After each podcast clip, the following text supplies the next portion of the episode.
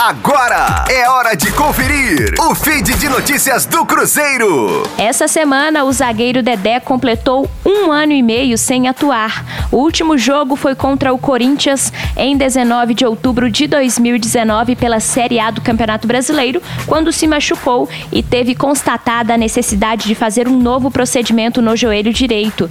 Desde então, não atuou mais profissionalmente, passando por uma nova cirurgia em 2020.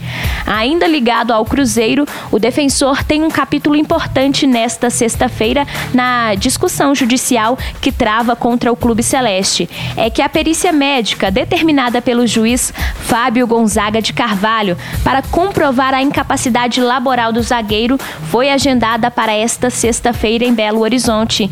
E ela será importante para a justiça atestar se Dedé já tem condições de voltar a jogar e ter a liberação unilateral para acertar com outro clube.